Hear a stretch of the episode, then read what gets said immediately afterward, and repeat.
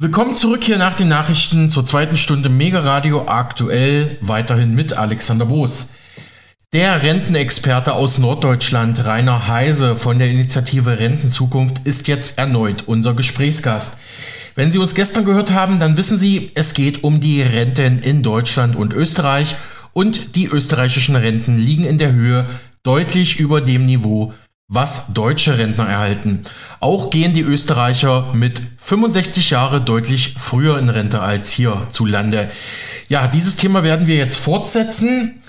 Herr Heise fordert mit seiner Initiative, dass auch Rentnerinnen und Rentner in Deutschland solch hohe Rentensätze wie im Nachbarland Österreich erhalten. Bisher werde die Würde alter Menschen im Rentenbereich von der deutschen Politik mit Füßen getreten, kritisiert er. Im zweiten Teil des Interviews, das ich mit ihm führen konnte, betont er, eine Rentensituation, die in Österreich aktuell herrscht, wurde früher sogar mal in der Bundesrepublik Deutschland ernsthaft diskutiert oder war sogar schon mal Bestandteil der Gesetzgebung. Zunächst benennt er die konkreten Forderungen, die seine Initiative Rentenzukunft aktuell an die deutsche Bundespolitik heranträgt, nicht zuletzt über die aktuell laufende Petition Renten wie in Österreich jetzt. Herr Heise, Sie fordern konkret eine Altersversorgung auf dem Niveau der österreichischen Renten mit folgenden Grundpfeilern. Eine Garantie, dass die Renten mindestens 75 Prozent des im Arbeitsleben erzielten durchschnittlichen Nettoeinkommens betragen muss. Das ist möglich, wenn die jährlichen Rentenanwartschaften mit 1,5 Prozent des Bruttoeinkommens festgelegt werden. Außerdem wollen sie garantiert Altersarmut verhindern durch Mindestrenten, die stets über der, der Armutsgefährdungsschwelle liegen. Aktuell sind das 1200 Euro netto mindestens nach dem Statistischen Bundesamt. Und sie fordern eine Erwerbstätigenversicherung, in der alle grundsätzlich gleich behandelt werden, also auch Beamte, Selbstständige und Politiker. Das Ganze werde dann im Umlageverfahren mit steuerlichen Zuschüssen finanziert. Ja, ähm, dazu ein paar Worte und wie realistisch ist das, dass das die Bundesregierung vielleicht doch irgendwann mal umsetzt oder halt der Gesetzgeber?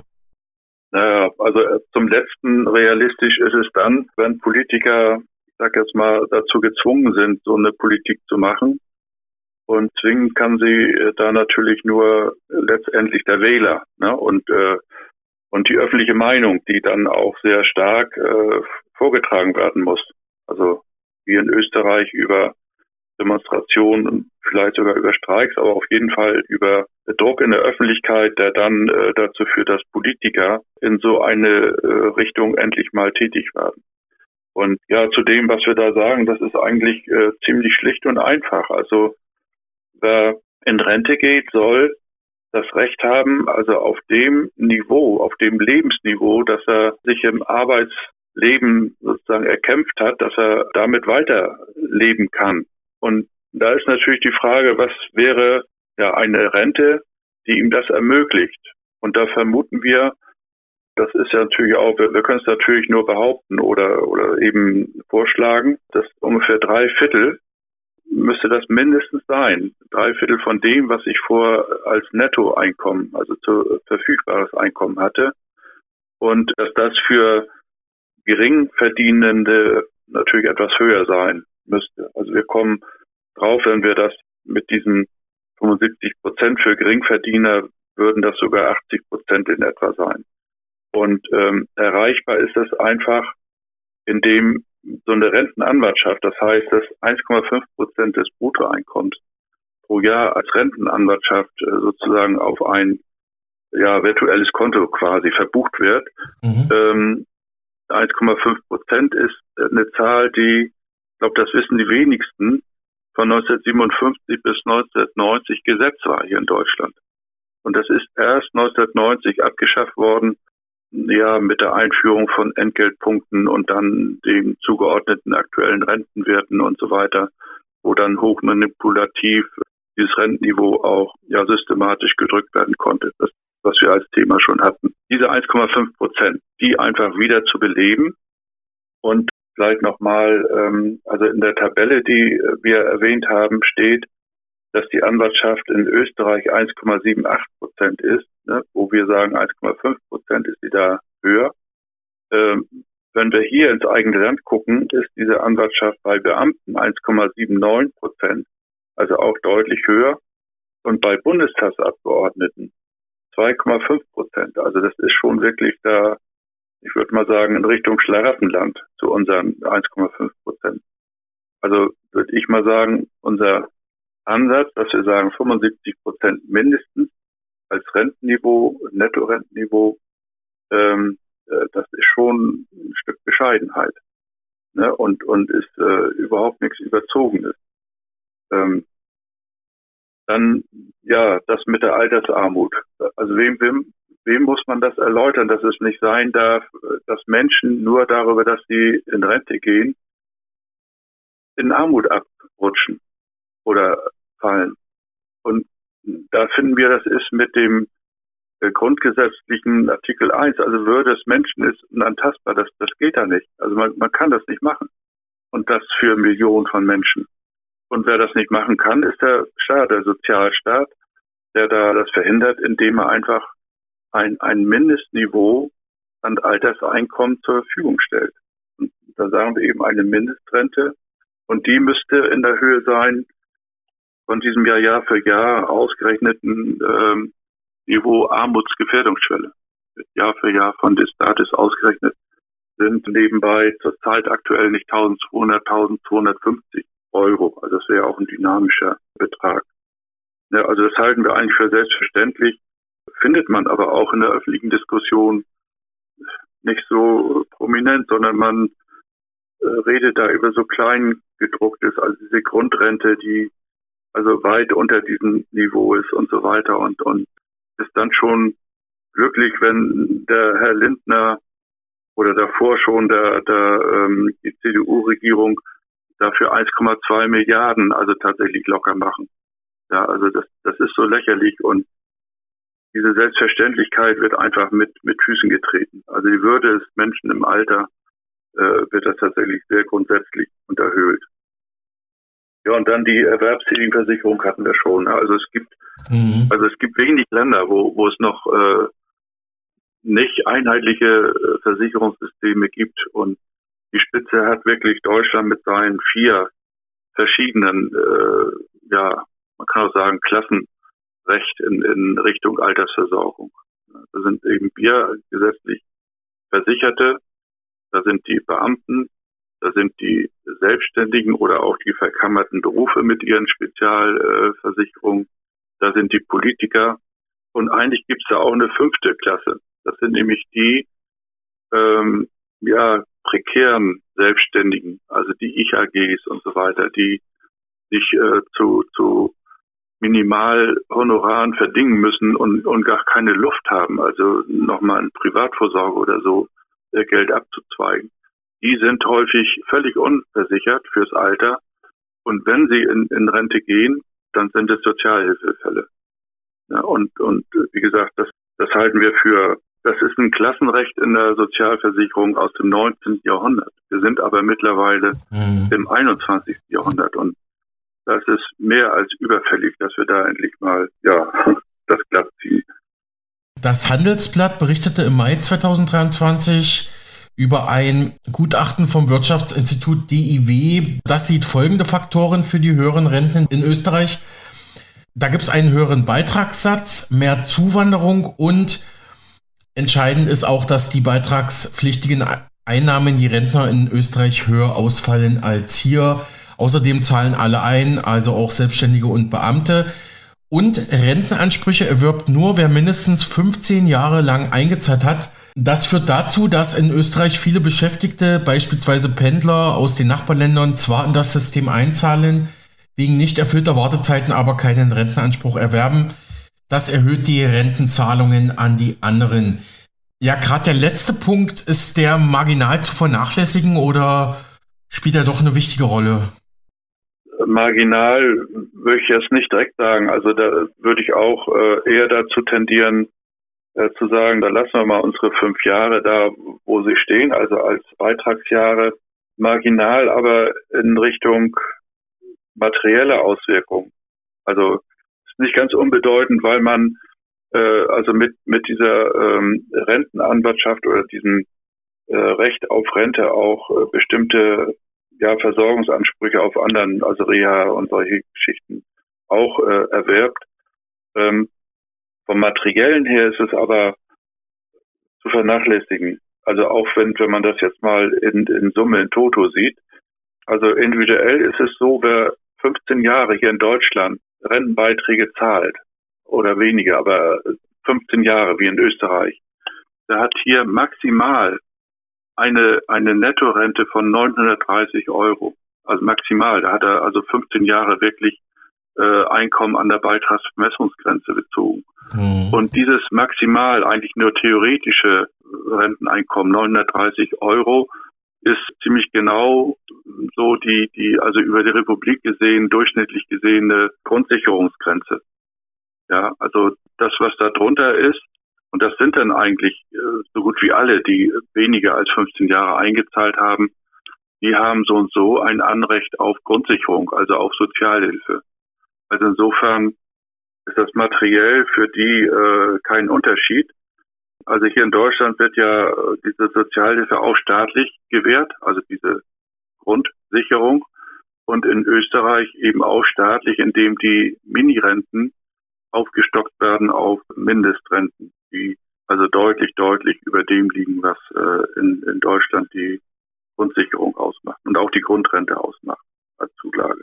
So, also insofern ähm, denke ich, äh, klar, es ist ein Unterschied, da, da würde ich, also ich bin kein Fan von 15 Jahren, würde auch sagen fünf Jahre, aber von, von der Auswirkung her, also auch von den Kosten her, jetzt, ich sage jetzt mal Versicherungsstaats-, Sozialstaatskosten, tut sich das nicht. Ich habe ja aber auch mal eine kritische Einschätzung gefunden bei Münchner Merkur.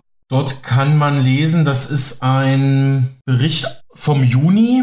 Ob das österreichische Modell nachhaltig finanzierbar ist, sei umstritten, heißt es da. Nicht zuletzt, weil auch die heute noch jungen und zugewanderten Beitragszahler eines Tages selbst Ansprüche stellen werden. Ja, Herr Heise, ist da was dran an dieser Kritik? von der Dramatik her, ne? Also das ist ja so, als wenn dann immer also ganz dunkle Wolken aufziehen und dann ist dieses tolle Modell vor dem Zusammenbruch. Und das ist äh, Quatsch, das ist Blödsinn und ist auch durch Untersuchungen der EU, da gibt's ja auch so Kommissionen, die regelmäßige Berichte abgeben, also so Aging-Berichte. Jüngste war, glaube ich, 2021, die auch in die Zukunft gucken und wo das einfach nicht gesehen wird. Was natürlich eine Selbstverständlichkeit ist, dass sich über die demografische Entwicklung und auch über äh, also Migration und so weiter natürlich Änderungen vergeben, äh, ergeben. Und äh, dass äh, das auch in Richtung geht, es wird äh, Kostensteigerung geben, also ähnlich wie bei uns mit den geburtenstarken Jahrgängen. Das ist doch eine Binsenweisheit. Die Frage ist nur, ist das beherrschbar oder ist das gestaltbar? Und da kann man nur sagen, das ist es absolut. Also, glaube ich, hat er an anderer Stelle schon mal gesagt. Also, über was reden wir, wenn wir über, über eben eine Bevölkerung, die jenseits der, der Arbeitsfähigkeit äh, versorgt werden muss? Dann sagen wir hier, die Altersversorgung kostet in Deutschland, also für gesetzliche rentenversicherte Beamte, 10,3 Prozent des Bruttoinlandsproduktes. Ne, das sind, also ich sage jetzt mal, ne, es sind ungefähr 400 Milliarden. In Österreich sind es aber 13,3 Prozent des äh, Bruttoinlandsprodukts. Und das ist deutlich, deutlich mehr. Also wenn wir das auf unsere Verhältnisse umrechnen würden, also in Deutschland würden 13,3 Prozent ausgegeben für die Altersversorgung, wären das hier 110 Milliarden mehr Jahr für Jahr. Und in Österreich klappt das, ohne dass die Republik also untergeht, sondern die Wirtschaftskraft ist da sogar etwas stärker als in Deutschland. Und warum soll das hier nicht gehen? Ja, das hat was zu tun mit äh, Umverteilung, auch Umverteilung zwischen äh, Arbeitnehmereinkommen und Unternehmens- und, und Vermögenseinkommen. Aber also wenn man das will, kann man das angehen und es ist absolut gestaltbar. Es ist immer was dran, aber was ist da dran?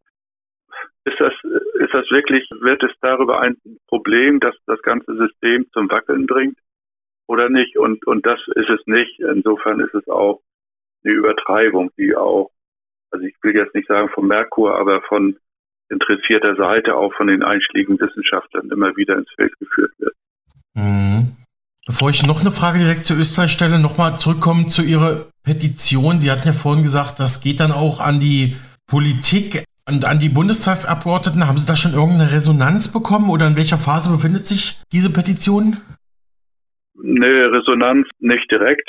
Also wir, wir haben ja immer auch zu tun, wenn wir Veranstaltungen haben oder bei Ständen, also Infoständen und so weiter, dass wir dann mit, mit den Politikern dort in Kontakt treten und so weiter. Also, aber da stellen wir fest, dass dieses Thema Rente bei vielen Politikern einfach äh, da ein Buch mit sieben Siegeln ist und dass sie einfach dem folgen, was also ihre Experten oder auch angeblichen Experten sozusagen vorgeben und dass sie ein Problem haben, wenn sie tatsächlich sagen, ja, das halte ich für vernünftig, also zum Beispiel die österreichische Rente hier als Vorbild zu nehmen, dann haben sie Angst, an den Rand gedrängt zu werden, als, ja, als Aussätziger, kann man fast sagen.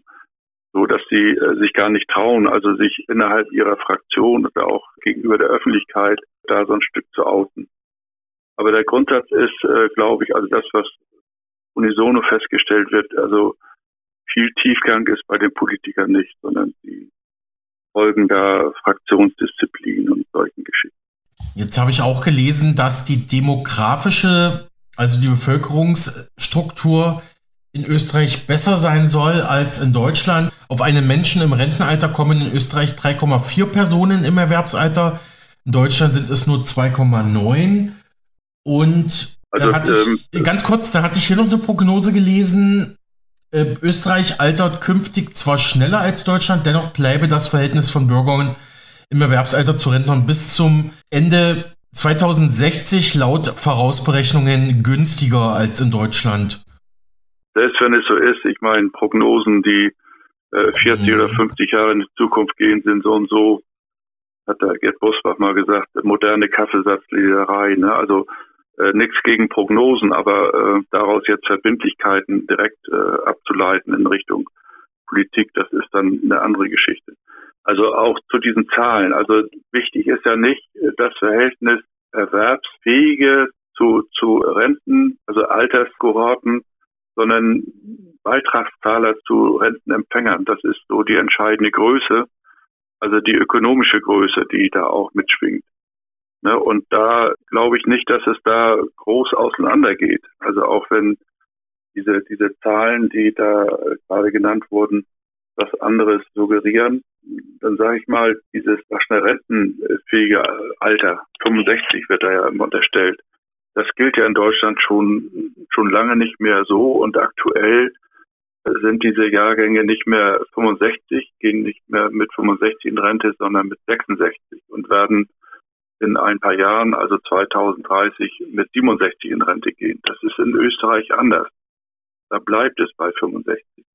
Und wenn man äh, das jetzt allein unter diesem Gesichtspunkt sich mal anguckt, sind die, die Jahrgänge, die äh, sozusagen rentenfähigen Alter sind, also ohne jetzt Rentenbezieher zu sein, da sind dann ja auch die anderen auch noch mit drin, da, da ist es absolut gleich, auch aktuell. Ne? Also man muss dann vergleichen 65-jährige Österreicher und Ältere zu 66-jährigen Deutschen und Älteren. Und da sind die Zahlen gleich. Und in Zukunft wird das so sein, dass darüber, wenn wir 67-jährige Deutsche zu 65-jährigen Österreichern vergleichen, dass das Verhältnis äh, Deutschland da noch schlechter ist als in Österreich. Ja, also insofern muss man immer gucken, was sagen diese Zahlen jetzt genau aus. Ja, wenn man das da anguckt, äh, ist, ist auch an der Stelle das nicht so dramatisch. Weil wir ja gerade, beziehungsweise Sie haben ja gerade schon den, den Mathematiker und Statistikprofessor Bosbach angesprochen. Da hatte ich auch kürzlich ein Interview über dessen Arbeiten mit Robert Rettin, ehemals Sprecher bei der NRK, der Nationalen Armutskonferenz.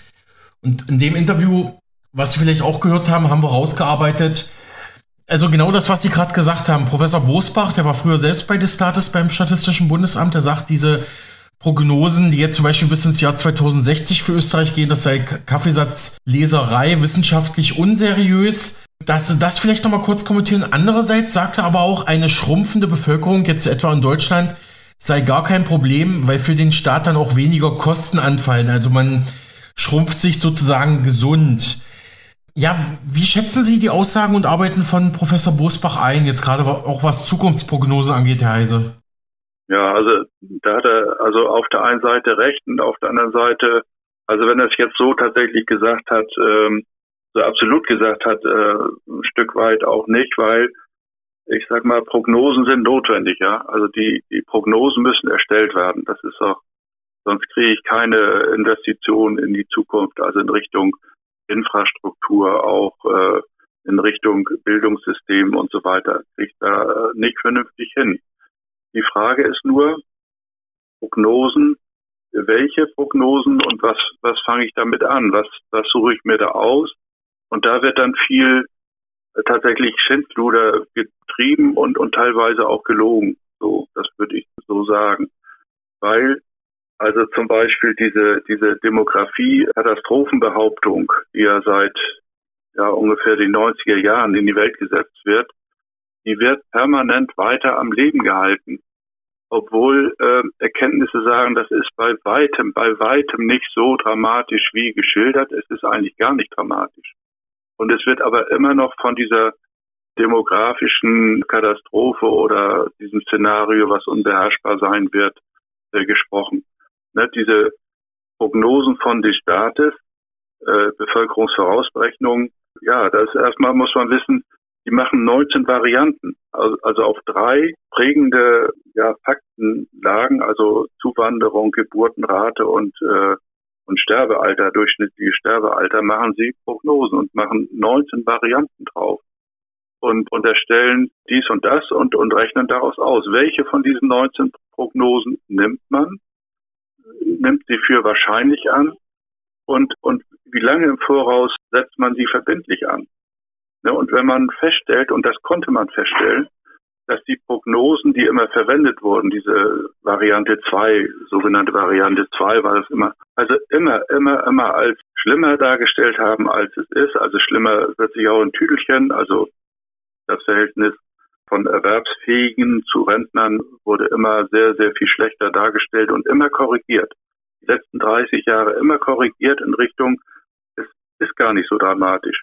Und ähm, wenn man das nicht zur Kenntnis nimmt und ein äh, also in seine, in seine Politikansätze, in seine zukünftige Planung und das auch nicht äh, deutlich macht. Also die Wissenschaftler sollen ja Politik beraten.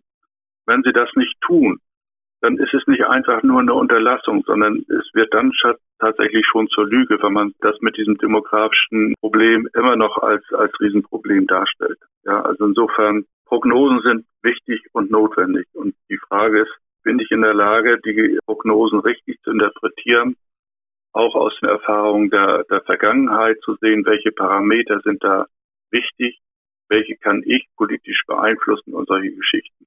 Und an der Stelle wurde die letzten 30 Jahre, mindestens 30 Jahre, sehr, sehr einseitig äh, agiert.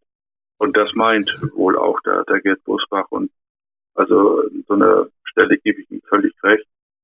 Ja, das mit dem also schrumpfende Bevölkerung ist natürlich auch ein Satz, den man auch ein bisschen mehr auseinandernehmen müsste. Äh, was schrumpfte eigentlich? Also, also wenn, wenn tatsächlich, wenn da keine Kinder mehr kommen, ne, als Extremfall, es kommen keine Kinder mehr, wird es natürlich schon ein Problem. Mhm. Äh, das Problem ist immer, in welchem Verhältnis findet diese Schrumpfung statt und wie kann es dann ne, mit, mit welchen äh, flankierenden Maßnahmen sozusagen beherrscht werden. Das, das würde ich mal so interpretieren. Mhm. In dem Interview ja. mit Robert Rettin haben wir auch herausgearbeitet, dass man versucht, mit falschen Prognosen, falschen Aussagen über die demografische Entwicklung auch Angst vor der Zukunft zu erzeugen, auch um etwa ja, die Riester-Rente zu verkaufen, hat zumindest Herr Trittin so gesagt. Würden Sie da bei der Kritik mitgehen oder vielleicht, dass man auch bewusst Österreich gar nicht so zum Thema macht, damit es erst gar nicht so in der öffentlichen Debatte auftaucht? Also glauben Sie, dass die Debatte ja, auch gesteuert wird? Erstmal gebe ich dem, dem Kollegen da recht. Kollegen Trattin, das ist, das ist auch eine Erfahrung in der Vergangenheit, wurde ich weiß nicht, wer, wer das noch vor Augen hat, also so, so ein Spiegeltitel, also wirklich total prototypisch für ganz, ganz, ganz, ganz viele Darstellungen, äh, wo ein Säugling in Windeln, also eine Hantel stemmt und auf dieser Hantel, auf der Stange der Hantel sitzen also mindestens äh, 15 Leute in, in diversen Altern, also Alte und Mittelalter und sonst wie. Ähm, und die, die Prognose oder sagen wir, der Subtext darunter war einfach, wir sterben aus. Und die junge Generation wird überfordert.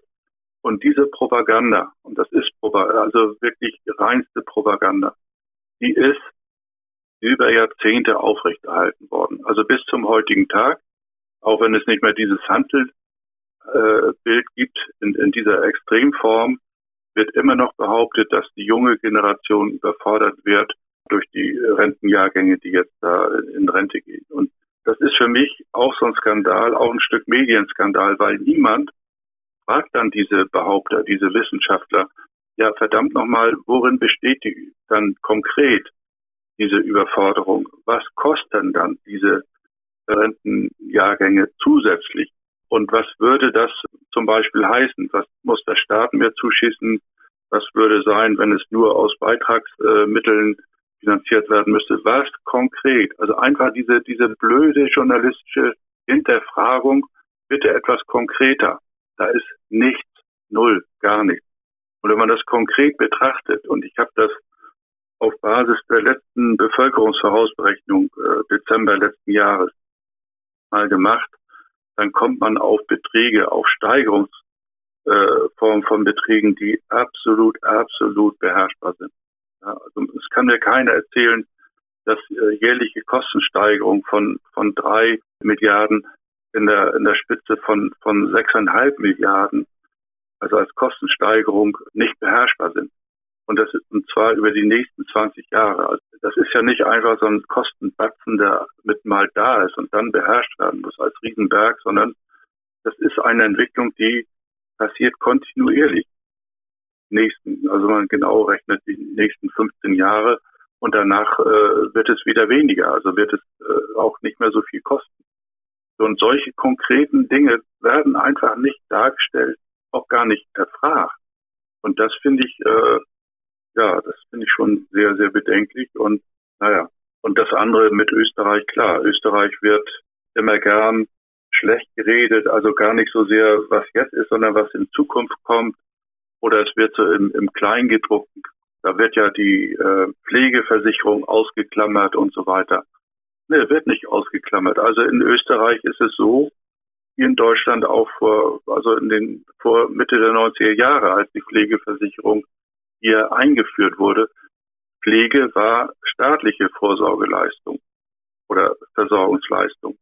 Und in Österreich ist nach wie vor so, da wird also nicht eine Pflegeversicherung privat finanziert in die Welt gesetzt wie hier, sondern da ist es nach wie vor staatliche Aufgabe.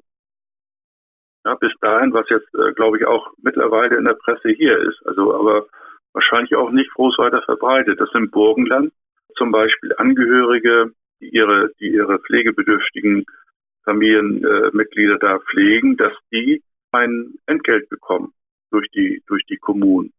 Und zu dem Entgelt gehört auch, dass sie sozialversicherungspflichtig äh, dieses Entgelt bekommen. Ne? Und das könnte man in Deutschland auch wunderbar machen, äh, macht man aber nicht. Jetzt habe ich irgendwie mitgekriegt, ausgerechnet die CDU überlegt wohl solche Modelle. Und, und jetzt nochmal in Richtung ähm, Österreich, dass man immer versucht, so Dinge äh, ja zu finden, um das zu relativieren und, und schlecht zu machen, aber dann häufig selber, äh, ja, das fällt ihnen dann häufig auf die eigenen Füße zurück. Mhm. Ja, abschließende Frage, Herr Heise, da will ich auch nochmal auf mein letztes Interview mit Robert Rettin zu sprechen kommen. Da sprachen wir über die Frühverrentung und die Chefin der Bundesagentur für Arbeit, äh, Nahles, und die Wirtschaftsweise Grimm, die haben sich jetzt dafür ausgesprochen, die Frühverrentung mehr oder weniger abzuschaffen. Ähm, also die Unternehmen sollten da ihre Mitarbeiter nicht mehr früher in Rente schicken, obwohl ja in vielen Branchen, zum Beispiel im Handwerk, die Menschen überhaupt nicht länger als 60 arbeiten können, einfach schon aus körperlichen Gründen.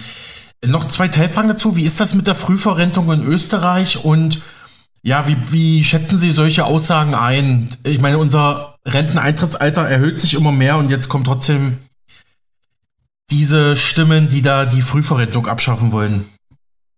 Ja, also für mich ist das auch äh, Propaganda. Allein, man muss sich das mal vorstellen, es wird äh, ständig, also alle reden von der Rente mit 63, ab 63, ja, dass also 45-jährige Beitragszahler, also 45 Jahre Beitragsleistende, dass die mit 63 in Rente gehen können. Wer das heute behauptet, und zwar äh, wieder besseren Wissens, der lügt. Weil heute kann ich äh, frühestens mit 64 mit, mit 45 Beitragsjahren in Rente gehen. Und das wird also in, in äh, wenigen Jahren wird das mit 65 sein. Und das ist eine Gesetzeslage, die hat es vor dieser Sonderregelung, also der, der Rente mit 63, die ja äh, 2014 irgendwie äh, in die Welt gesetzt wurde, die, es da schon gab. Also es wird einfach gnadenlos überzogen und auch also falsche Zahlen und falsche Behauptungen in die Welt gesetzt.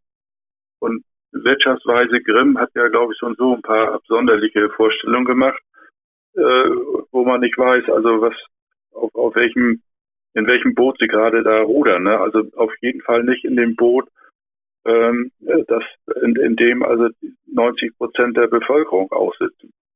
Und äh, Nahles, naja, weiß keine Ahnung, was, was sie da reitet, also das zu machen. Also Frühverrentung was heißt das? Also die durchschnittliche Verrentung, alter äh, Statistik sagt, die, die Deutschen gehen mit, glaube, 64,5 Jahren zurzeit in Rente. Was, was meinen Sie da mit Frühverrentung? Äh, dass jeder Monat, den man früher in Rente geht, vor 67 schon Frühverrentung ist. Das Frühverrentung, also um das jetzt mal zugespitzt zu sagen, Frühverrentung heißt auch, dass Menschen die nicht mehr können und trotzdem arbeiten müssen, äh, dass die früher sterben. Ne? Das sagt ja auch die, die Sterbestatistik, dass Menschen, die also im Stress arbeiten und stark belastet sind, die ein geringes Einkommen haben, dass die deutlich früher sterben als die, die besser im Leben stehen, besser bezahlt sind, besser mit Stresssituationen ja konfrontiert sind. Also wer das jetzt fordert, der, der fordert auch ja, also eine weitere Abflächung der Lebenserwartungskurve, die ja schon abgeflacht ist, beziehungsweise sogar die letzten zwei Jahre rückläufig ist. Also die Leute werden nicht mehr so alt wie noch vor zwei Jahren. Und das wollen die anscheinend beschleunigen. Und das finde ich, also, das ist schon zynisch. Und mit Österreich, glaube ich, möchte ich das nicht vergleichen, weil in Österreich das auch nicht so, also die können mit 65 Jahren in Rente gehen, das ist okay, ne? Aber äh, wer früher in Rente geht, äh, weil sich bekannt oder so hat sogar höhere Abschläge als, äh, als die Deutschen hier. Also insofern würde ich da jetzt nicht unbedingt nach Vorbildfunktion in Österreich suchen. Soweit abschließend Rentenexperte Rainer Heise, Sprecher der Initiative Rentenzukunft, im Gespräch mit mir für Mega Radio aktuell. Wir haben über den Ländervergleich gesprochen, Renten in Österreich und Deutschland unter renten-zukunft.de finden Sie auch die aktuelle Petition Renten wie in Österreich jetzt, die Sie unterstützen können. Auch zu finden bei www.openpetition.de Renten wie in Österreich jetzt. Zu finden auch unter www.openpetition.de. Ja, und wie versprochen, zum Abschluss unserer heutigen Sendung präsentieren wir Ihnen dieses topaktuelle Interview zwischen der HKCM Stuttgart und Jan Boris Wilhöft von Axino Media. Er ist Rohstoffexperte und Experte für Geopolitik und sagt, die Situation im afrikanischen Niger nach dem Militärputsch sei in gewisser Weise schon eine Art Stellvertreterkrieg. Nun schaut er für uns auf die aktuelle Rohstoffsituation und vor allem auf das Uran, das ja bislang in der ehemaligen französischen Kolonie Niger für die französische Wirtschaft in großen Teilen und hauptsächlich gefördert wurde. Das hatte ja zum Beispiel auch schon der ehemalige französische Fremdenlegionär Thomas Gast so bei uns im Programm gesagt. Dieses Uran ist immens wichtig für die Wirtschaft in Frankreich und Europa und droht jetzt halt wegzubrechen. Wie die Lage bei den Rohstoffen ist, nicht nur, aber auch bei Uran, das erklärt uns jetzt Philipp Hopf von HKCM und Jan Wilhöft von Axino Media.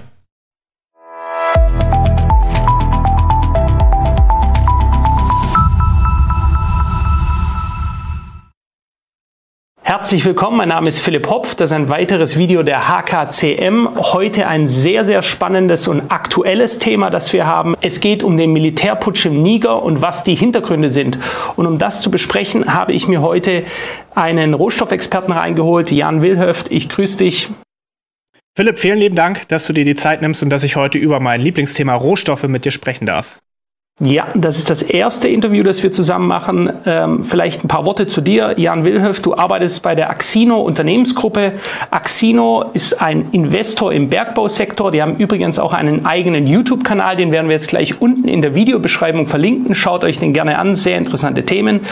Du selbst beschäftigst dich selbst intensiv mit dem Rohstoffsektor im Bereich Uran, Kupfer und Edelmetalle.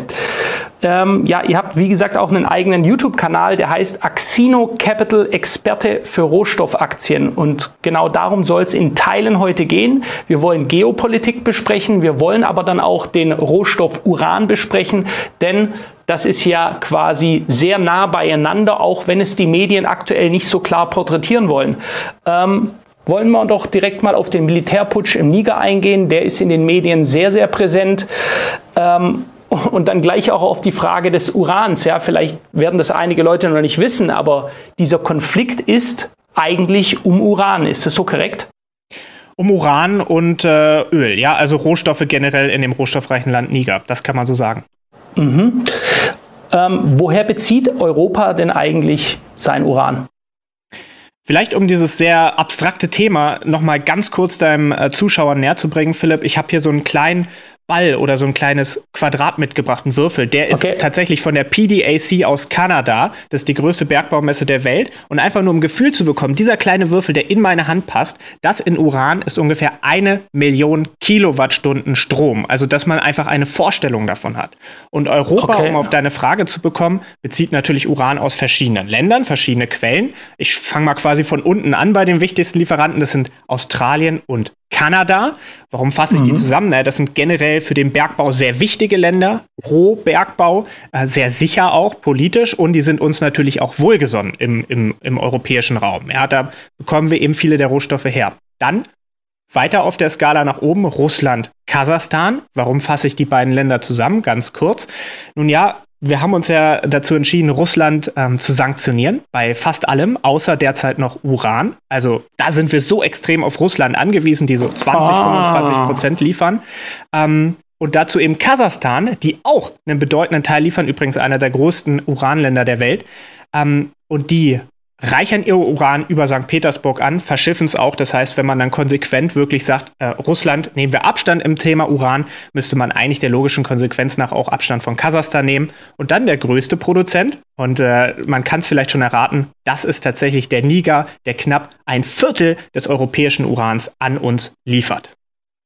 Das ist immens und jetzt werden vielleicht bei einigen Leuten die in den letzten Wochen die Medien mitverfolgt haben, auch ein Lämplein aufgehen, warum das so präsent in den Medien ist, dass es im Niger einen Militärputsch gab und warum gerade äh, die Führungen einiger europäischer Länder so vehement wieder darauf eingehen wollen, sich einzumischen in, in afrikanische Länder und damit eigentlich in Belange, die sie nichts angehen. Ähm, ich, hab, ich wusste, das muss ich auch ganz ehrlich sagen, am Anfang auch nicht. Ähm, deswegen gut, dass du uns da heute mal aufklärst über dieses Thema und habe mir gedacht, was wollen die denn alle? Warum ist jetzt so stark wieder der Fokus darauf, ähm, auf, auf den Niger? Was hat es damit auf sich? Da werden wir ja später noch mal genau darauf eingehen. Ähm, meine grundsätzliche Frage, um das einordnen zu können. Wie viel Uran wird auf der Welt eigentlich nachgefragt, gesamtheitlich, und wie viel Angebot gibt es? Philipp, das ist natürlich die spannende Frage, wo es einen extrem äh, Unterschied gibt, was Angebot und Nachfrage angeht. Wir haben auf der einen Seite eine globale Nachfrage von 190 Millionen Pfund Uran, haben aber ein globales Angebot von 140 Millionen. Also ungefähr, das ist jetzt gerundet. Das heißt, wir sprechen hier aktuell von einem Angebotsdefizit von 50 Millionen Pfund. Also eine gewaltige Menge. Jetzt muss man fragen, warum ist das vielleicht so? Nun blicken wir ganz kurz zurück. Jahr 2011, die große Fukushima-Krise. Ähm, mhm. Leider ein tragisches Unglück, brauchen wir nicht drüber sprechen. Ähm, das Problem war damals ja nicht das Atomkraftwerk an sich, sondern es gab ein Erdbeben, Tsunami, der ging über eine zu klein gebaute Schutzmauer und die Folgen sind daraus bekannt. Aber natürlich, mhm. die Reaktion der Welt war erstmal, oh je, äh, Atomkraftwerke, gefährlich.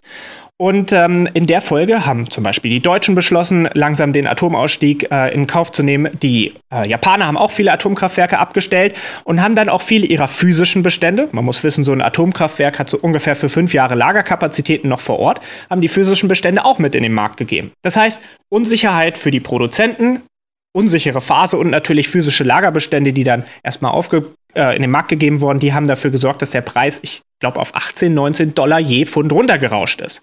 Mhm. Dann sagen natürlich die Bergbaukonzerne auch, ey, sorry, ich habe hier vielleicht 40, 50, 60 Dollar Kosten, um die Mine zu betreiben. Äh, plötzlich kriege ich nur noch 20 Dollar je Pfund. Also, sorry, dann äh, kann ich es vergessen. Und dementsprechend sind viele Minen runtergefahren.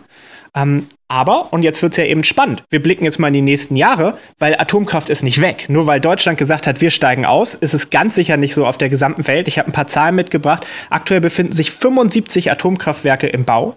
22 gehen alleine in den nächsten Jahren in China ans Netz. Ja, also wir mhm. sehen, da wird nachgebaut. 125 Atomkraftwerke sind in der finalen Phase der Planungsphase und weitere 300 sollen in Planung gehen.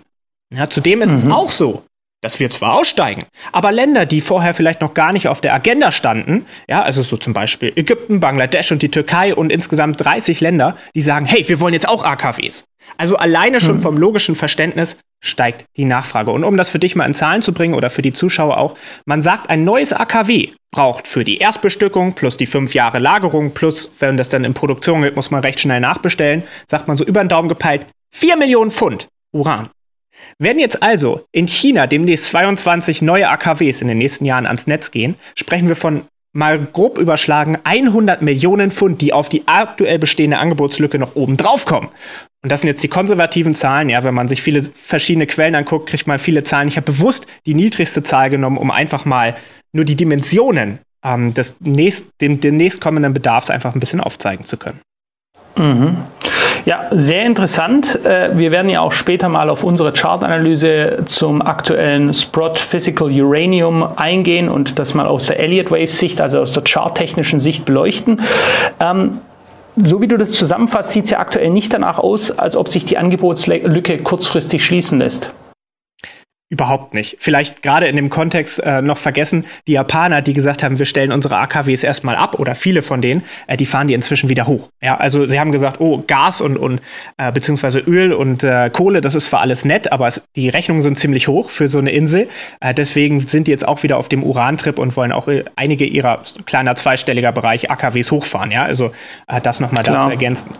Vielleicht so, muss man da aber auch sagen, äh, die entscheiden ja aus logischen Gründen und sie wollen ihre Wirtschaft Wirtschaft voranbringen. Bei uns geht es um Ideologie und Des Deindustrialisierung.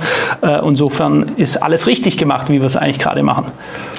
So könnte man es sagen. Also nur zu sagen, wir leben von äh, Winne, äh, Wind und Sonne, ist ein bisschen Wunschdenken. Äh, das ist nicht grundlastfähig, aber da können wir gleich noch drauf eingehen.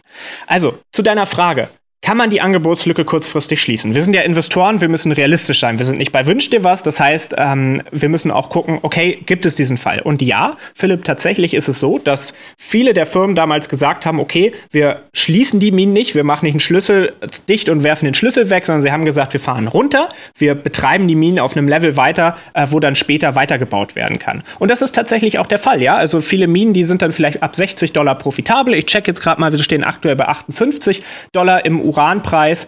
Ähm, aber die werden natürlich nicht bei 60 Dollar direkt loslegen, sondern die wollen ein bisschen Marge haben, die wollen auch ein bisschen Sicherheit haben. Also der Uranpreis muss dann noch ein bisschen höher gehen, um dann diese, ja, ich sag mal, eingeschotteten Minen dann wieder in Betrieb zu nehmen. Zudem mhm. ist es mhm. nicht so, du drückst einen Knopf und die ist auf Vollkapazität, sondern wir reden da von ein, zwei Jahren Anlaufzeit.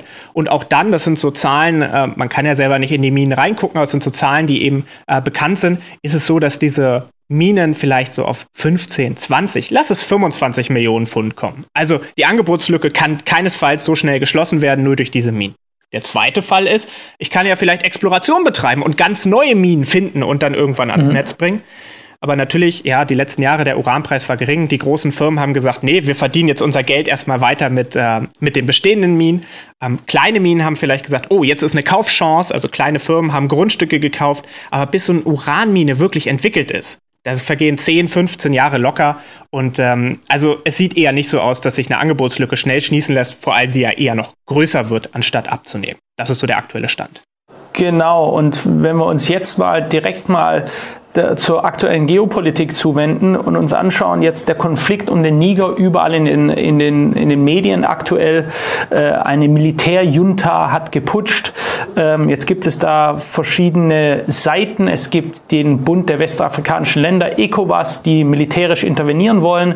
Dann gibt es weitere sogenannte Militärjuntas äh, in Mali und Burkina Faso, die den Niger unterstützen wollen, falls dieser angegriffen werden sollte. Also hier hat es wohl einige Interessen. Äh, meine Frage an dich, hat der Konflikt um den Niger einen direkten Einfluss auf die Versorgungssicherheit in Europa? Denn wir haben uns ja entschieden, den teuren Atomstrom beispielsweise von den Franzosen zu kaufen. Sollte jetzt aber beispielsweise den Franzosen der Strom ausgehen bzw. die Versorgungssicherheit gefährdet sein, kann ich mir nicht vorstellen, dass sie dann noch extra an Deutschland weiterverkaufen. Die werden ja erstmal auf sich selbst schauen. Völlig richtig, Philipp, so sehe ich das auch. Also die Frage, hat das einen direkten Einfluss auf die Versorgungssicherheit? Hm, vielleicht gucken wir gleich mal drauf, aber hat es einen direkten Einfluss auf Europa? Auf jeden Fall. Denn der französische Staatskonzern, der nennt sich Orano, früher hieß der Areva, falls es noch äh, die älteren Zuschauer eher kennen, der ist vor Ort im Niger extrem aktiv. Und dem gehören auch die größten Minen dort, von denen ist eine derzeit in Produktion. Und das ist eben genau die Mine, die 9% des französischen Urans und knapp 25% des europäischen Urans liefert. Ja, man sagt derzeit wohl, die Mine ist noch im Betrieb, es gibt eben keine Gefahr, trotzdem sind extrem viele Sicherheitskräfte vor Ort. Ja, also äh, das ist durchaus ein Punkt. Und eine französische Abgeordnete der Grünen Partei in Paris sagte wohl, äh, der Niger liefert das Uran, das französische AKWs so dringend brauchen. Ja, und dementsprechend ist auch ein bisschen Nervosität in Paris um das Thema Uran, Schrägstrich, unsere eigenen Uranminen mit unserem Staatskonzern.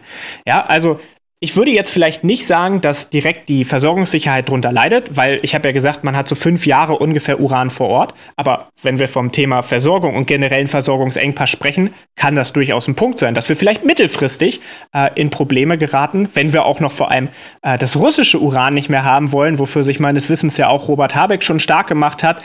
Ähm, naja, dann ist die Frage, wo kommt's her? Äh, also es sind durchaus europäische Interessen da. Vor allem ist das Thema, ich möchte meinen Staatskonzern retten und auch die europäische Planungssicherheit, die sind in jedem Fall ganz stark in diesem Konflikt mit betroffen. Ja, also ich habe so den Anschein, die toxische Suppe, die wir uns da selbst kochen, hat so einige toxische Zutaten. Es wird also immer nur noch und noch giftiger und die Versorgungssicherheit nicht nur ähm, für Uran wird äh, immer ungewisser. Ja? vieles ist ungewiss in Deutschland und in Europa. Jetzt werfen wir mal ganz kurz einen Blick auf unsere Chartanalyse und dann kommen wir zurück wieder zum äh, Thema des Nigers. So, wir wenden uns jetzt direkt mal den Charts zu. Wir analysieren ja im Rahmen unseres Industriemetallepakets die Werte Platin, Palladium und dann eben auch den Sprott Physical Uranium, das ist den, den Sie jetzt hier im Chart sehen, und den Sprott Uranium Miners ETFs, also der Physical Uranium und der Uranium Miners, also der Uranminen ETF. Beides ETFs können Sie theoretisch mit CFDs handeln, direkt in den Markt oder auch als ETF in Ihr Portfolio kaufen. So, wie betrachten wir den Markt aktuell? Ich gehe jetzt direkt mal auf die kurzfristige Sicht ein und dann auf die längerfristige Sicht. Kurzfristig sehen wir, da habe ich jetzt hier auch mal direkt die Indikatoren geöffnet, den RSI und den stochastischen RSI, dass wir hier ganz klar in einen überkauften Zustand reinkommen, wie wir ihn beispielsweise das letzte Mal hier im Januar gehabt haben. Danach hatten wir Abverkäufe oder beispielsweise hier im August. Auch hier hatten wir danach stärkere Abverkäufe. Was wir jetzt hier erwarten imminent in den nächsten Wochen, kann man sagen, ist, dass wir hier eine ABC-Korrektur ausbauen und zwar hier runterkommen, nochmal in den Bereich hier rein, also nochmal ungefähr das gleiche Level. Wir stehen ja aktuell bei 19,10, um dann hier runterzukommen und das sollte hier ein Abverkauf sein, um das auch mal prozentual hier zu bemessen, circa 30 bis 40 Prozent nach unten. Das ist das, was wir jetzt demnächst erwarten. Wie passt das zusammen mit dem, was wir jetzt gerade gehört haben, dem ähm, der großen Nachfrage und dem geringeren Angebot? Jetzt muss man das Ganze ja immer auf der Makroebene betrachten. Diese Auswirkungen, die wir sehen durch die neuen Atomkraftwerke, die äh, instand gesetzt werden, die kommen ja erst alle noch. Wir erwarten hier also längerfristig auch ganz klar steigende Preise bei Uran, jedoch bewegen uns jetzt gerade eher auf einen Abverkauf hin, auf der charttechnischen Sicht. Deswegen haben wir hier auch zwischen 1874 und 1953 eine Zielzone hinterlegt, um den Markt hier zu shorten. Wer das machen möchte, bitte hier definitiv unsere Märkte nutzen, um auch die tägliche Analyse zu erhalten. Wir updaten das Ganze ja täglich und schicken es per E-Mail an Sie raus. Was ist denn unsere langfristige Aussicht auf den Markt? Wenn wir hier mit diesem Abverkauf fertig sind, dazu Dazu gehen wir jetzt hier mal auf den längerfristigen Chart. Das ist jetzt hier auf Weekly Basis, also auf wöchentlicher Basis. Ich ziehe das mal etwas zusammen. So, grundsätzlich gehen wir davon aus, wenn wir hier die B-Welle fertig gemacht haben, das könnte sich durchaus auch hier noch runter weiter etwas erstrecken, also unter die 12,70 Dollar Cent drunter gehen, erwarten wir im Anschluss, dass wir erstens hier eine Zielzone eingehen werden. Ich möchte es mal kurz einzeichnen. In diesem Bereich eine Zielzone eingeben werden, um sich hier langfristig im Iran zu positionieren, wenn man das möchte. Und wir erwarten dann auch im Anschluss, dass wir hier wieder deutlich, deutlich höhere Preise erreichen, also einen Anstieg sehen um, wenn man das mal anschauen möchte, circa 120 bis sogar in der Spitze um 200 Prozent auf Multijahressicht. Also was wir fundamental hier sehen, spiegelt sich auf der charttechnischen Sicht, wenn man das Ganze langfristig betrachtet, durchaus dann auch wieder. So, Jan, kommen wir zurück zum Interview und wenden uns mal einer Frage zu, die sich wahrscheinlich sehr viele Leute stellen und die sehr viele Leute wahrscheinlich auch interessiert. Wer steckt denn eigentlich hinter dem Putsch denn wie gesagt, die umliegenden Länder scheinen ja jetzt auch teilweise gegeneinander vorzugehen. Nur wenn wir ein bisschen wissen, wie es in Zentralafrika läuft, da gibt es ja immer Interessen und Powerplayer im Hintergrund. Was siehst du denn für weitere Kräfte da noch wirken? Ja, also zunächst mal kann man sagen, es gibt so in der Theorie drei Kräfte. Ja, man kann einerseits sagen, hey, vielleicht war es ja wirklich auch das Militär vor Ort, was gesagt hat, uns gefällt nicht, wie es im Land aussieht, wir wollen jetzt aus eigener Kraft etwas verändern, gehen dorthin, stürzen die Regierung und machen jetzt alles besser. Ich muss aber ganz ehrlich sagen, wenn man sich so ein bisschen geopolitisch beschäftigt, gerade in so einem rohstoffreichen Land, wo auch noch viele verschiedene Interessen mit äh, reinwirken, muss man sagen, halte ich für unwahrscheinlich. Ja, deswegen muss man sagen, du hast es schon angesprochen, wir investieren seit 35 Jahren vor allem auch in Edelmetalle, in Minenaktien und wenn man in diesem internationalen Business ist, was auch sehr zyklisch ist und von ja vielleicht auch Macht geprägt ist. Ja, Rohstoffe sind extrem wichtig und wer die meisten Rohstoffe hat, hat wahrscheinlich auch die meiste Macht unter anderem. Ähm, da muss man sagen, da gibt es durchaus auch Interessen von außen. Und ich habe einfach mal zwei Theorien mitgebracht, über die wir einfach mal äh, sprechen können in dem Zusammenhang. Denn einerseits kann man sagen, vielleicht sind ja die Russen in einer Art und Weise dort im Hintergrund die Fäden am Ziehen. Warum? Nun ja, einerseits, die EU hat ihre Sanktionen gegen viele russische Produkte äh, verhängt und man kann durchaus sagen, naja, also vielleicht ist das eine Art Gegenschlag, äh, wo man auch sagt aus Russland, hey, hey, also wenn ihr denkt, ihr könnt alles mit uns machen, das glaube ich nicht, so geht's nicht. Dafür spricht auch, dass zum Beispiel der Partner von Russland, ja, China, also Teil der BRICS. Ähm, man sieht ja diese Konflikte auf der Welt zunehmen, man sieht Ost gegen West zunehmen, man kann also davon ausgehen, dass da vielleicht auch eine gewisse Partnerschaft dann dahingehend besteht. China ist stark im Niger investiert und zwar mit knapp 2,6 Milliarden Dollar im Uran- und im Ölsektor. Zudem sollen, das kommt jetzt aber aus der amerikanischen Presse, während des Putsches oder am Tag des Putsches eben vor der französischen Botschaft auch Nigerian oder Leute aus dem Niger gestanden haben, die pro-russisch sich geäußert haben, russische Flaggen hatten. Das spricht da vielleicht auch ein bisschen für. Zudem spricht das auch äh, für das Interesse der Länder, dass natürlich der Niger eine ehemals französische Kolonie ist und man diesen, ja, vielleicht diese Abneigung gegenüber des Westens, insbesondere der Franzosen, damit noch ein bisschen fördern kann. Ähm, und vor allem ist es eben so, dass der Westen extrem Einfluss verliert in diesem Land, was sehr rohstoffreich ist. Und das kommt auch wiederum den BRICS, diesen gesamten Playern oder den gesamten Ländern, die sich eher von den Amerikanern lösen will, zugute. Aber mhm. andererseits, Philipp, wir beide wissen das ganz genau, wenn man in den letzten Jahren über Rohstoffe gesprochen hat oder rohstoffreiche Länder hatten auch immer die Amerikaner ihre Fängen damit drin, ja. Warum ist das Interesse der Amerikaner am Niger da? Nun ja, zum einen könnte man versuchen, auch Macht durch Chaos in Europa zu gewinnen. Ja, also das klingt jetzt sehr verschwörungstheoretisch, das sind wir nicht, aber wir gucken uns einfach die verschiedenen Fakten an. Und es könnte durchaus sein, dass man sagt, hey, ähm, wir wissen es alle, in einer Sondersituation lassen wir andere Sachen mit uns machen. Wir haben es zu Corona gesehen. Kein Mensch hätte sich auf eine Ausgangssperre eingelassen, wenn da nicht dieser schlimme Virus gewesen wäre, unter dessen äh, Voraussetzungen man das hätte machen können. Also auch hier ist es vielleicht das Binden an die Amerikaner durch ja, potenzielle Unruhen, potenzielle Probleme in Europa, scheibchenweise. Ohne jetzt mhm. dazu verschwörungstheoretisch zu werden, ist es bis heute ja auch nicht aufgeklärt, wer die Pipeline hochgejagt hat, die Nord Stream 2. Ähm, wer weiß, vielleicht alles Teil eines gewissen Chaos, was man zum eigenen Vorteil nutzen könnte. Zudem nutzen die Amerikaner bis heute das Wort Putsch nicht. Warum? Weil ein offizieller Militärputsch hätte von Seiten der Amerikaner Folgen, wie zum Beispiel auch das eigene Militär und die eigene Macht aus dem Land abzuziehen. Ah. Mhm. Und ähm, zum letzten Punkt, Philipp, du sagst es immer so schön, normalerweise wären doch die Amerikaner schon längst dort und hätten ein Stück Demokratie ins Land gebracht. Du sagst immer in Form eines Bombenteppichs. Also das spricht dann durchaus auch für diese Theorie es ist natürlich, wir sind keine äh, Politiker, wir sind nicht geopolitische Wissenschaftler, wir sind Investoren, wir hören uns viel um. Und das sind so einfach, ohne da in die Verschwörungstheorie gehen zu wollen, aber es sind einfach Ideen, die man mal durchspielen muss, gerade weil ja diese Machtkämpfe nicht zwingend über Waffen ablaufen werden in Zukunft, sondern eher über Geld, Rohstoffe, Gold. Da glauben wir eben fest dran und deswegen sind es einfach mal Theorien, die man durchspielen muss.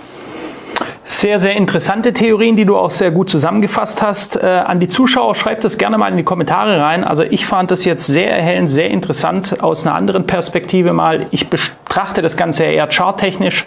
Ähm, schreibt es gerne mal rein, wenn ich mit Jan Wilhöft äh, in Zukunft auch noch Interviews aufnehmen soll und zu welchen Themen. Äh, ihr seid ja grundsätzlich im Rohstoffbereich sehr stark aufgestellt. Schaut euch gerne unten in der Videobeschreibung den Kanal von Ihnen an. Ja, ich danke dir ganz herzlich, war wirklich ein sehr interessantes Interview. Philipp, ich danke dir, dass ich die Möglichkeit hatte, hier sprechen zu dürfen.